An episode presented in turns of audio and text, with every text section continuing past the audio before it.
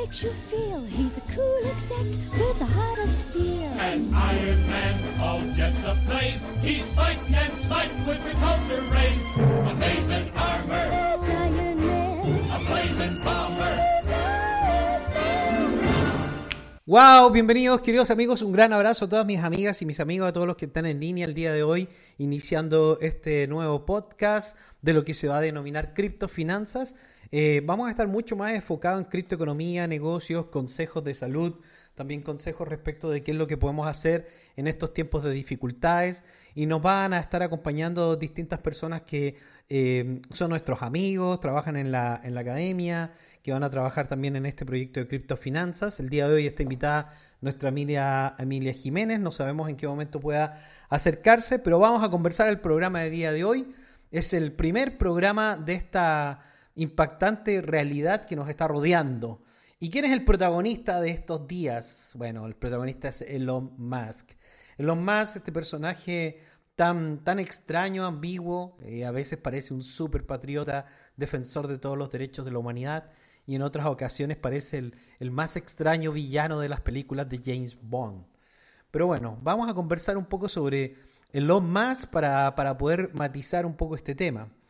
Elon Musk siempre ha sido una persona que ha pertenecido en cierto modo al sistema. Él no es exactamente el creador de los proyectos PayPal ni Tesla. Tesla se lo compró a unos desarrolladores y prácticamente los hizo desaparecer, haciendo creer a la gente que él es un gran inventor. Eh, mucho del capital que él recibe proviene del gobierno de los Estados Unidos. Él actualmente trabaja para NASA, es una persona que está sumamente involucrada con los gobiernos eh, norteamericanos y por lo tanto su independencia económica o su imagen de ser realmente un liberador de la humanidad no se condice mucho con los proyectos en los cuales está trabajando. Uno de los proyectos es el modificación cerebral, el de instalar chips en el cerebro que nosotros sabemos, para todas las personas que investigan y estudian estos temas, que aunque puede ser algo muy atractivo en términos de cyberpunk y de modificaciones eh, tecnobiológicas, también es bastante controvertido, puesto que este tipo de dispositivos podrían eh, manipular tu pensamiento, tus creencias. Ya hay muchas investigaciones respecto de cómo a través de la neurobiología se puede dominar a las masas e incluso a las personas. Podría ser posible incluso hackear a una persona a distancia. Hoy día los vehículos de Tesla tienen un alto nivel de peligro, puesto que cualquier persona pudiese hackear un vehículo Tesla, poder cambiar su dirección hasta chocarlo y matar a una persona. Esto ya no es ciencia ficción, esto es algo que está sucediendo real. Elon Musk se acaba de comprar Twitter. Wow, va a liberar el sistema, va a luchar en contra de la opresión, va a luchar en contra de, eh, digamos, la, la censura y muchas otras ideas que se están virtiendo en los últimos días. Algo bastante contradictorio. Vamos por orden. Primero, Twitter nunca ha sido un buen negocio. E- Es extraño que un empresario se gaste eh, prácticamente el 20-15% de su fortuna personal en, eh, en comprar una empresa que no es negocio comercialmente. Twitter prácticamente no vende eh, anuncios, es un, es un sitio que difícilmente deja algún tipo de ganancias, apenas da vuelta.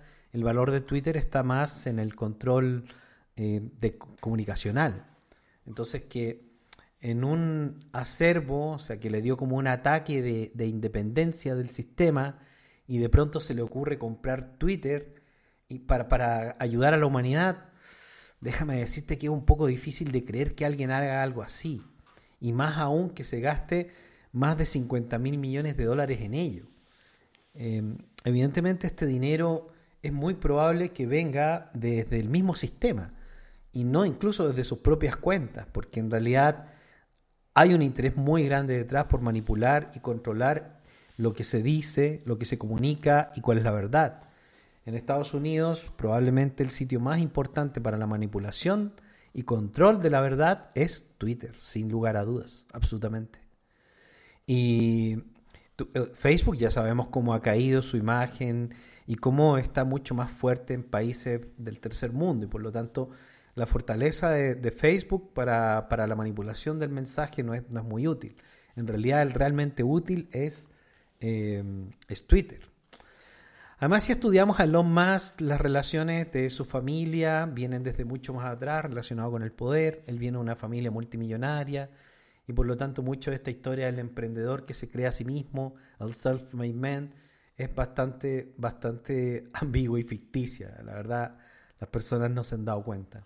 Nosotros vivimos en un sistema absolutamente manipulado en el cual el, sistema de control intenta llevarnos hacia donde ellos quieren y nosotros, las personas que nos informamos, que investigamos, las personas que buscamos más, eh, normalmente podemos mantener nuestra independencia del sistema porque hay muchas cosas que se pueden hacer que son bastante atractivas. Así que si es que Twitter va a liberar el sistema, es posible que lleguemos a un nuevo orden mundial. Esto es, evidentemente, esto es lo que está sucediendo. Estamos entrando a una nueva era en la que va a haber un nuevo esquema en el mundo en este nuevo esquema hay tres poderes muy, muy claros, que son China, Rusia y Estados Unidos, pero los poderes detrás, los poderes fácticos, al parecer son exactamente los mismos.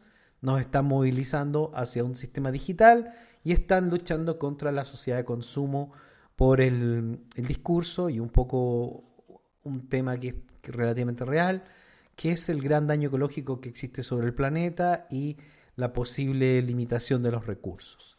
Así que eso es lo que nosotros estamos observando el día de hoy. Y mientras tanto vamos a ver si ya está disponible nuestra amiga Emilia para poder conversar un rato sobre, sobre este y otros asuntos. Y les voy a contar que estuve de visita en muchos lugares del mundo. Estuve en Barcelona, en todo lo que fueron los eventos de Avalanche.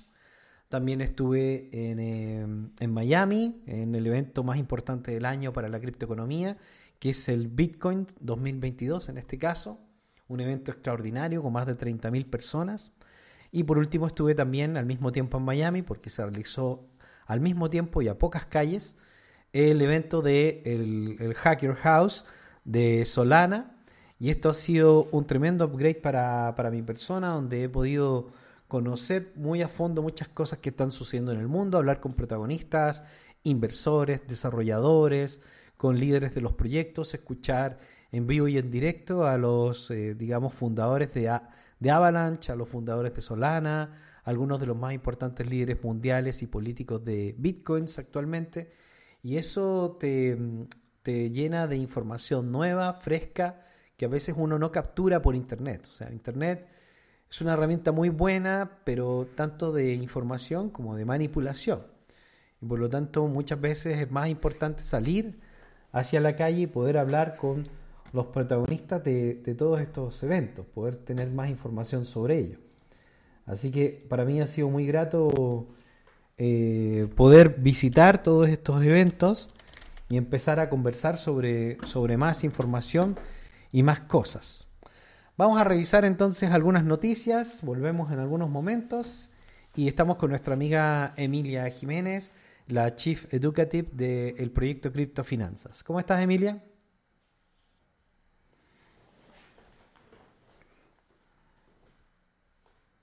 Así que nos están escuchando.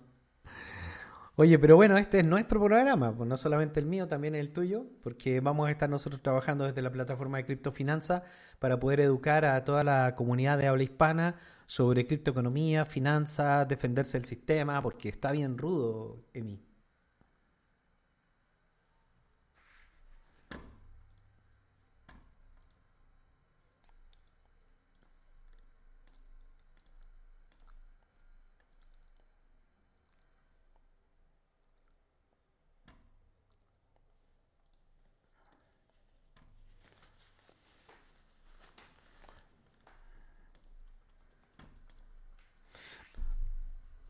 Nosotros siempre estamos hablando del híbrido, de hecho es mi teoría desde hace más de 10 años, evidentemente, que eh, existen distintas fuerzas, facciones del poder en el mundo que tratan de avanzar sus propios proyectos con sus propias agendas.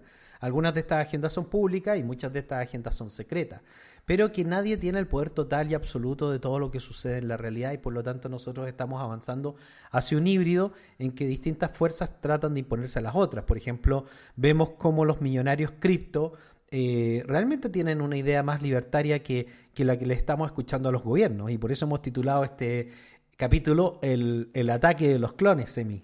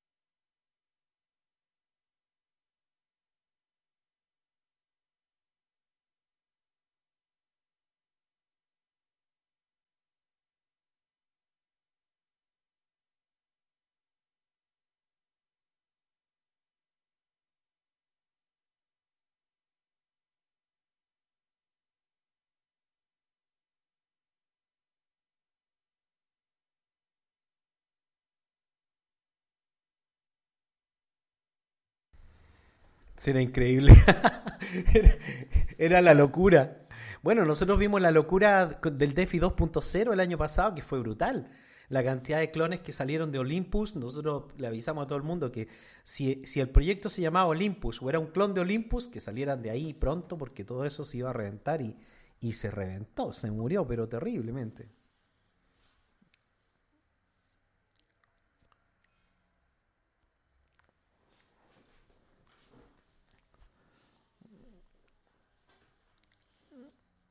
Sí, sí, sí, en algún momento, por el impacto de SushiSwap.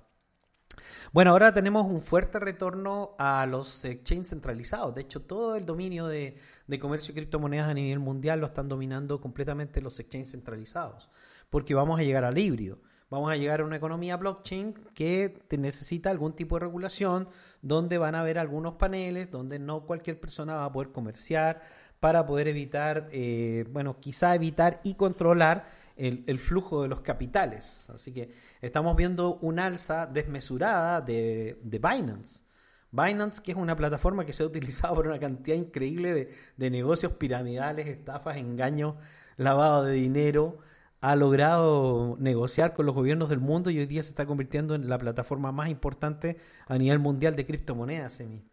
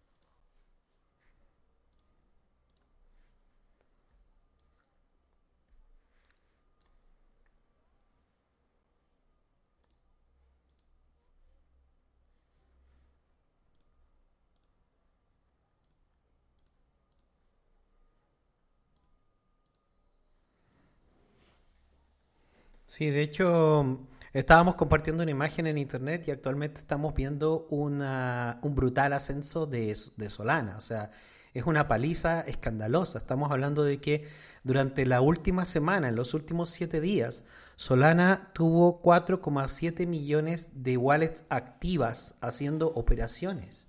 Eh, Binance llegó a un, a un aproximado de 4.2 millones. Eh, después le sigue de lejos, bastante de lejos, Ethereum. O sea, es que es increíble que Ethereum solamente alcance 1,9 millones de operaciones en 7 días. Es decir, que menos del 50% de los movimientos que se están haciendo en Solana. Esto es un indicativo del futuro muy claro, eh, Emi.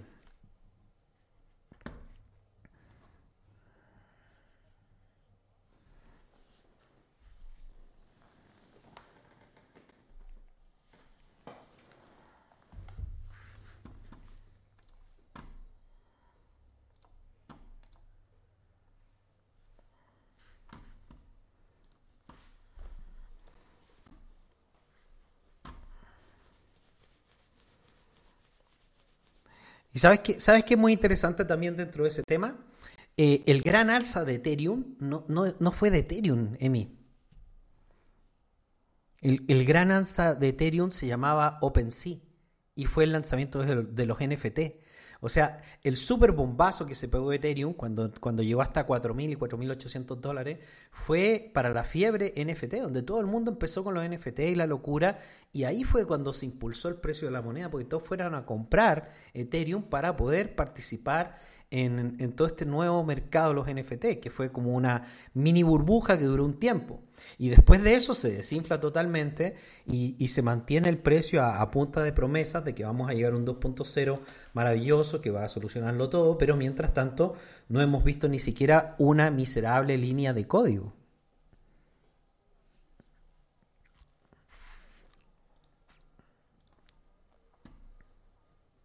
Por supuesto.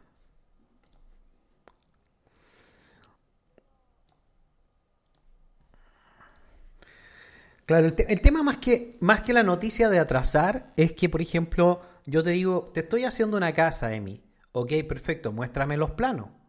Es que no tengo los planos. Es que tampoco tengo la casa. Es que tampoco he comprado los sacos de cemento. Entonces, cuando ya, cuando ya la situación es esa, como que tú dices, bueno, parece que me están engañando.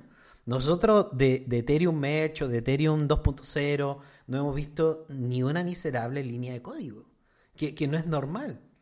O sea, no es normal. Lo normal sería que estuviéramos viendo ya algunos avances o algunas pruebas o algunas presentaciones, más aún que eh, la mayoría de estos desarrolladores trabajan sobre el concepto de código abierto, entonces eh, hacer como hackathon de Ethereum 2.0, no sé, para encontrar eh, elementos o gente que pudiese aportar en la solución. Además, la solución de, de los fees, la verdad es que se arregla en una línea de código, o sea, lo podrían arreglar en un día.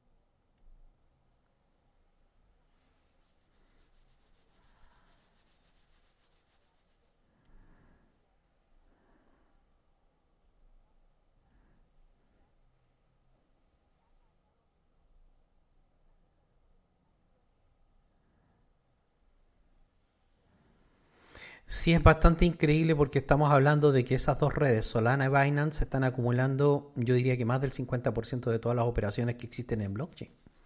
Es impresionante, impresionante.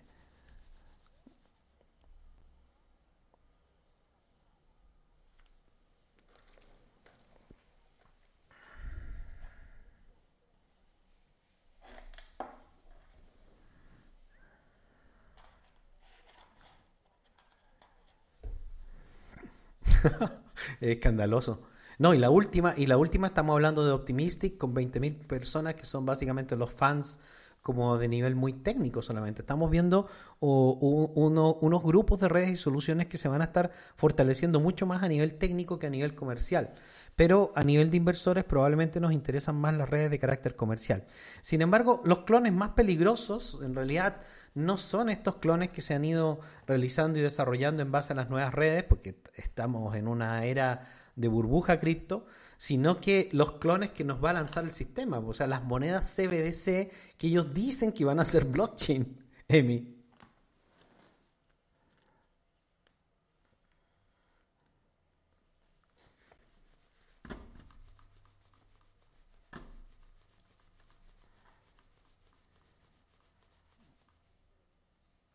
Correcto.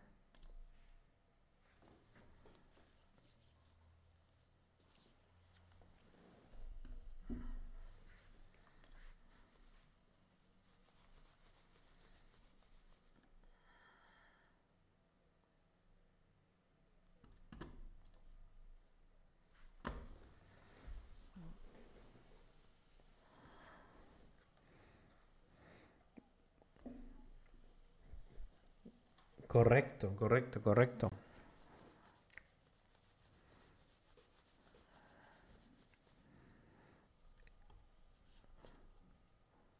El modelo, el modelo CBDC no solamente es peligroso en términos de los registros, sino que además eh, cada producto va a tener que estar determinado dentro del sistema. Y entonces cuando tú consumes un producto, si este producto tiene mucho gasto de carbono, por ejemplo, eh, simplemente tu tarjeta o tu sistema de pago podría negártelo.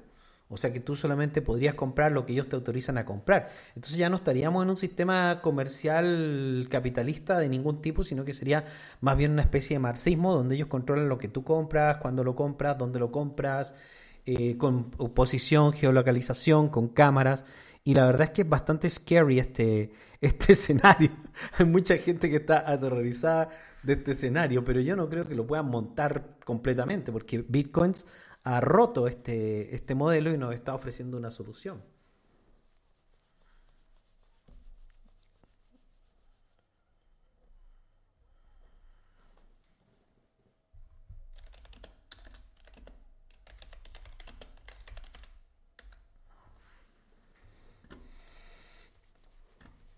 Correcto, correcto. Pero lamentablemente lamentablemente estas fensanas nosotros las vemos mucho más en los países que no funcionan que en los países que funcionan, porque en Alemania cuando se implanta una regla la cumple todo el mundo. Y en cambio en Latinoamérica nadie hace caso, o sea, ni en México, ni en Argentina, ni en Ecuador, ni en Bolivia, es un caos total. Y, eso, y ese caos es relativamente bueno para nosotros porque nos permite tener más libertades, es decir, que tenemos más dificultades a veces económicas, pero también tenemos más libertades. Y en este sistema, como decíamos el otro día, con dinero baila el perro, pues acá se puede conseguir lo que uno, lo que uno se le ocurra también.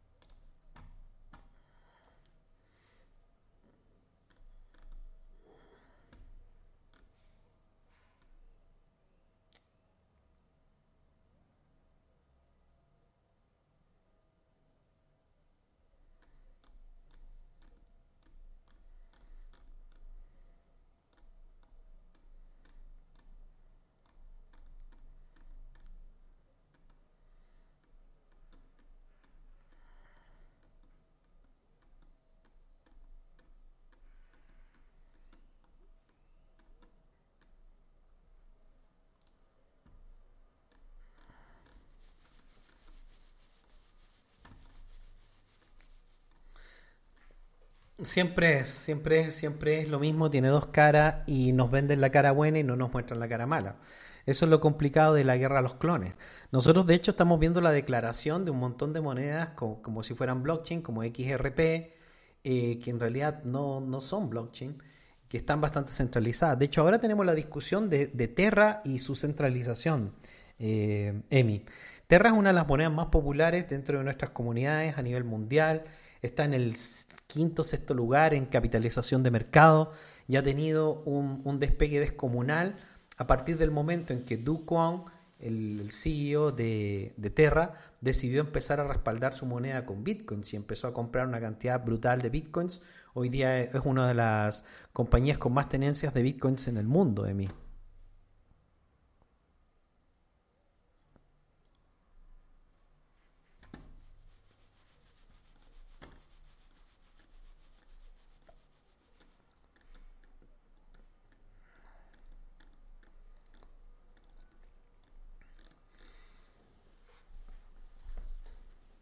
Vamos, vamos a explicar un poco el conflicto que existe respecto de Terra y un poco, yo no digo que no valga la pena invertir en Terra, pero me parece un poco arriesgado, la verdad, porque en este minuto lo que nosotros estamos viendo es que el gran respaldo de Terra está proveniendo de la especulación que se hace eh, respecto de su tesorería y, y de la creación de esta moneda stablecoins, que es el UST, que no está respaldada exactamente por dólar, sino por unos activos como algorítmicos, ¿no?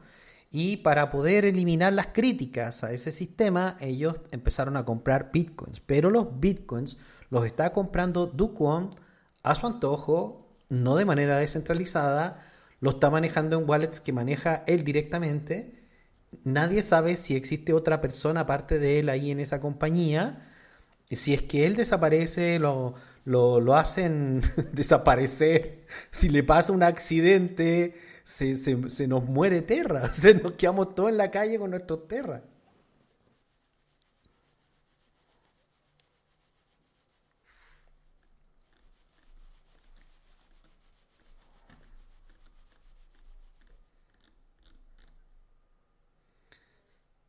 Claro, porque el modelo descentralizado necesitaría algún tipo de estructura verificable en donde la compra se hace a través de un sistema de gobernanza y este sistema de gobernanza quedan bloqueados los, bitcoins en alguna parte que, la gente puede verificar. Pero en este momento, aparte de, las, de, lo, de, lo, digamos, de los anuncios de prensa que hace eh, esta compañía y de demostrar que sí está comprando, es real que están comprando, no tenemos ningún tipo de seguridad de que hagan con ellos, si los vendan o no. En realidad una compañía absoluta y totalmente centralizada.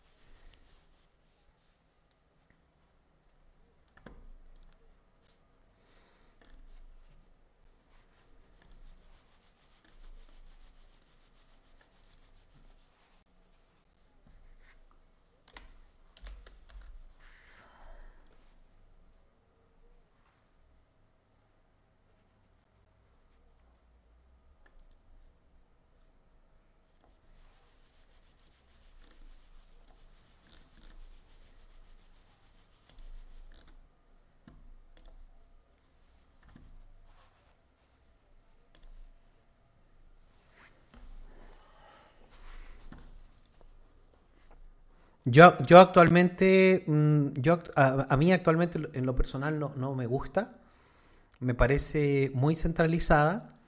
He visto realmente muy poca, bueno, de hecho en todos los viajes que he estado realizando no he conocido un solo programador que esté trabajando en Terra. Eh, casi el 80-90% de lo que hace Terra se mueve solamente en Anchor.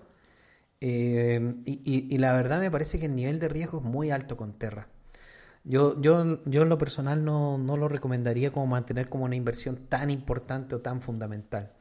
Es cierto que su algoritmo es atractivo, esta propuesta de la compra de bitcoins es muy atractiva, pero realmente le bajaría yo un poco, digamos, los grados de relevancia a, a este proyecto hasta que no terminen de estructurarse mejor y de demostrar que tienen algún sistema de gobernanza más amplio en el cual tenemos más seguridad de qué se está haciendo, qué se va a hacer y dónde están los fondos.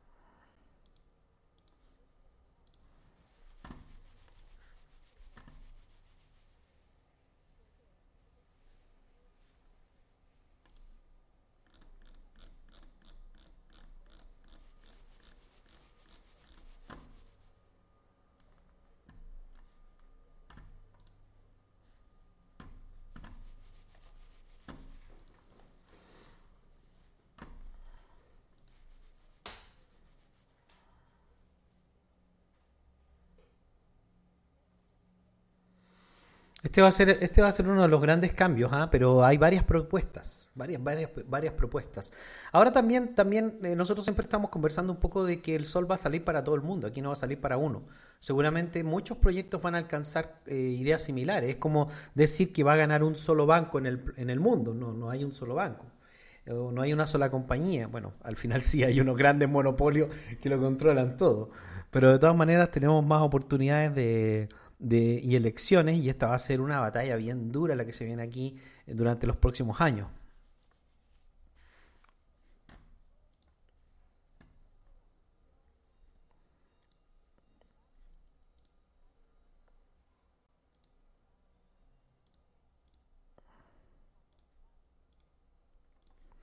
Claro, porque depende de lo que hagan también estas compañías. Pues si estas compañías, o sea, si uno evalúa a Amazon eh, según la versión de 1999, jamás se iba a imaginar que se iba a convertir en lo que se convirtió. Yo jamás me lo iba a imaginar.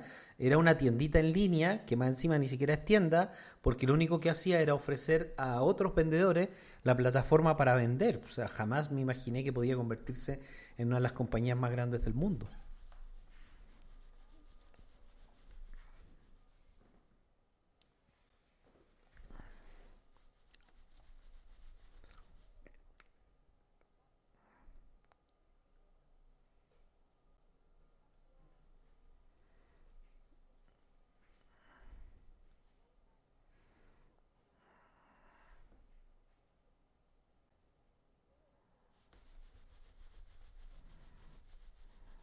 La seriedad del proyecto también.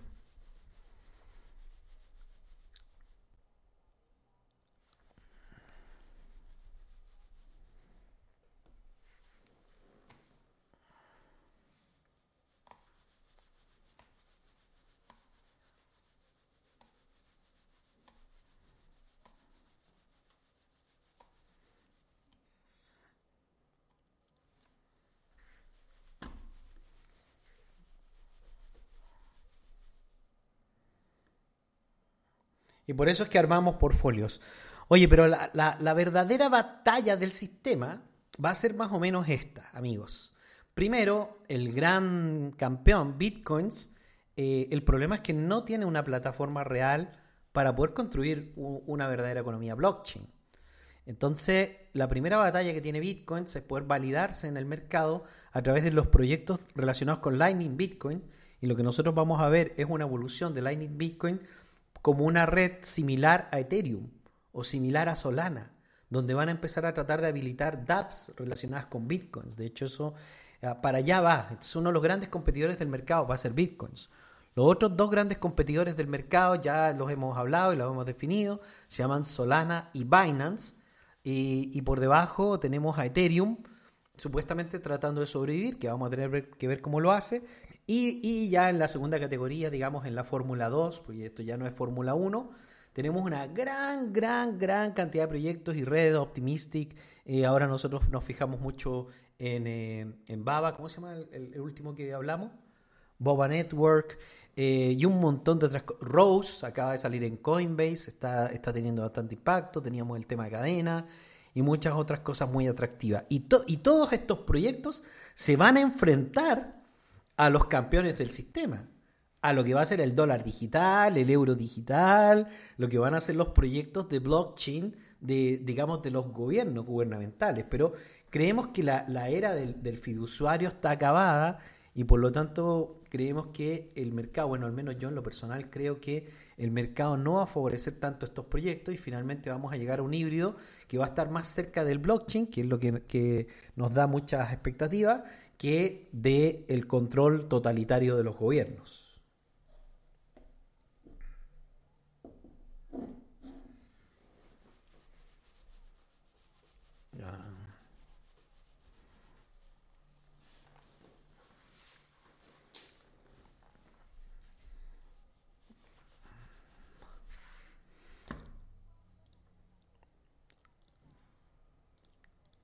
Pero esa sería, esa sería una buena inversión. ¿Van a sacar su token pronto?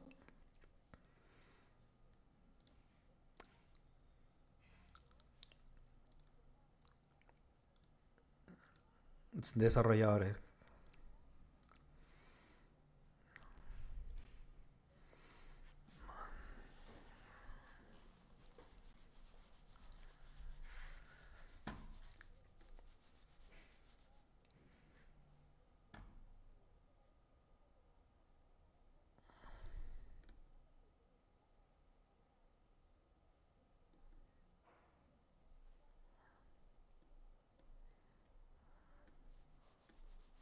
KuCoin es uno de los más profesionales y uno de los mejores exchange que existen en el mundo. O sea, no, no, no hay nada que decir. Es uno de los mejores del mundo. Y si va a empezar a potenciar su proyecto, podría tener algún impacto y subir rápidamente en los charts. Eso significa que sí podría ser una interesante inversión. Y tenemos varias cosas bien interesantes. Muy, muy bien tu mención, Emi.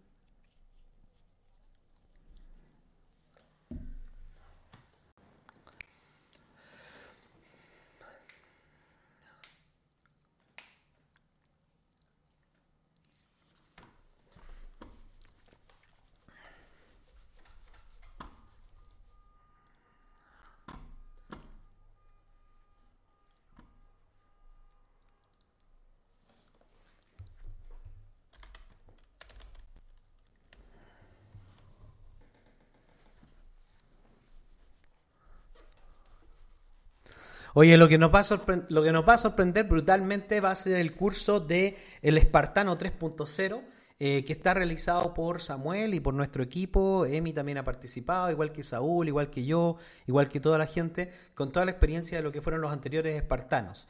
Básicamente el espartano nos transmite la idea de que nosotros tenemos que luchar contra el sistema, el sistema está preparado para, digamos, para golpearnos muy duro y por lo tanto eh, hay, hay, que prepararse, hay que informarse sobre seguridad y especialmente cuando uno no tiene todos los recursos que quisiera en el mundo, porque claro, de pronto hay unas inversiones y te dicen, sí, cómprate un Bitcoin, sí, bueno, haz esto, y tú dices, comprarse un Bitcoin, pero si ya es prohibitivo comprarse un Bitcoin. ¿Cómo lo puedo hacer cuando tengo un salario de 200 dólares, de 100 dólares, de 300 dólares? ¿Cómo voy a sobrevivir en este mundo en esas condiciones? Bueno, el espartano es el curso adecuado donde estamos buscando eh, alternativas de inversión con pequeños capitales, algunas formas de conseguir dinero simplemente participando en campañas de marketing, clics, eh, eh, airdrops y un montón de otras cosas. Juegos, los play to earn, que han sido tremendamente exitosos este año y nos está yendo muy bien. Así que todas las personas que están escuchando, inviten a todos sus amigos. Este es un curso inicial, básico, para personas con poco capital o con nulo capital y que quieren empezar a, a introducirse en la criptoeconomía, Emi.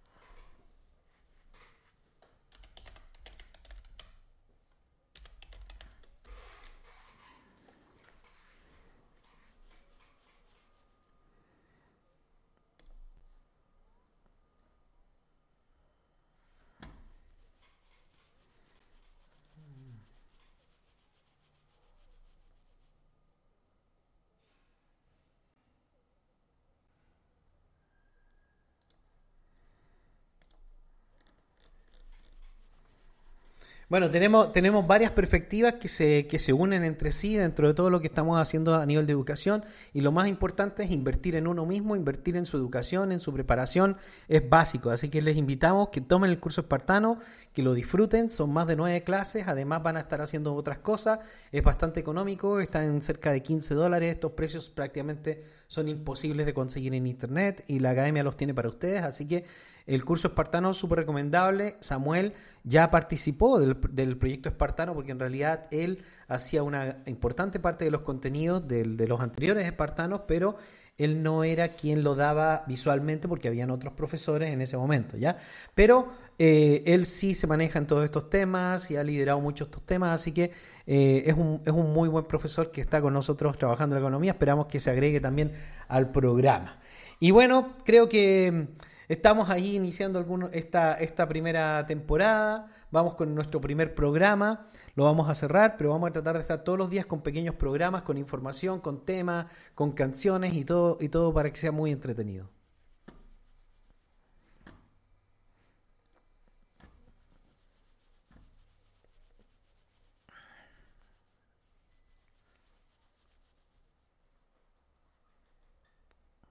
Así es, queridos amigos. Un gran abrazo para todos y bienvenido entonces a lo que es criptofinanzas. Todos los días este podcast va a salir publicado en Spotify y en otras plataformas. Invita a tus amigos, todo es gratuito. Vamos a dar tips, vamos a recomendar diariamente algunas criptos para comprar. Vamos a estar promocionando muchas de las cosas, de los productos y de los servicios que nosotros damos. Así que nos va bastante bien, tenemos buen ojo, así que aprovechen todo lo que estamos aquí eh, compartiendo con ustedes gratuitamente. Gracias, Emi, un gran abrazo para ti. Estuvo buena la reunión allá en Buenos Aires, ¿no?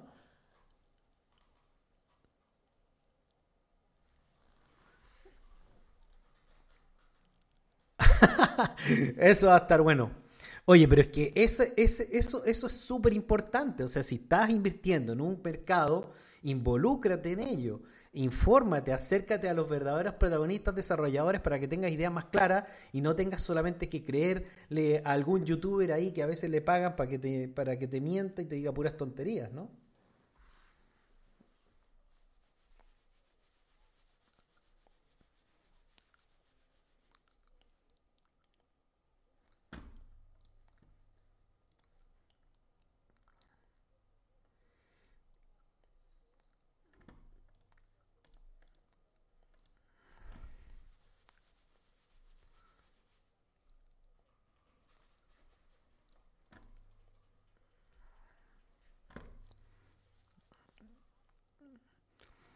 Claro.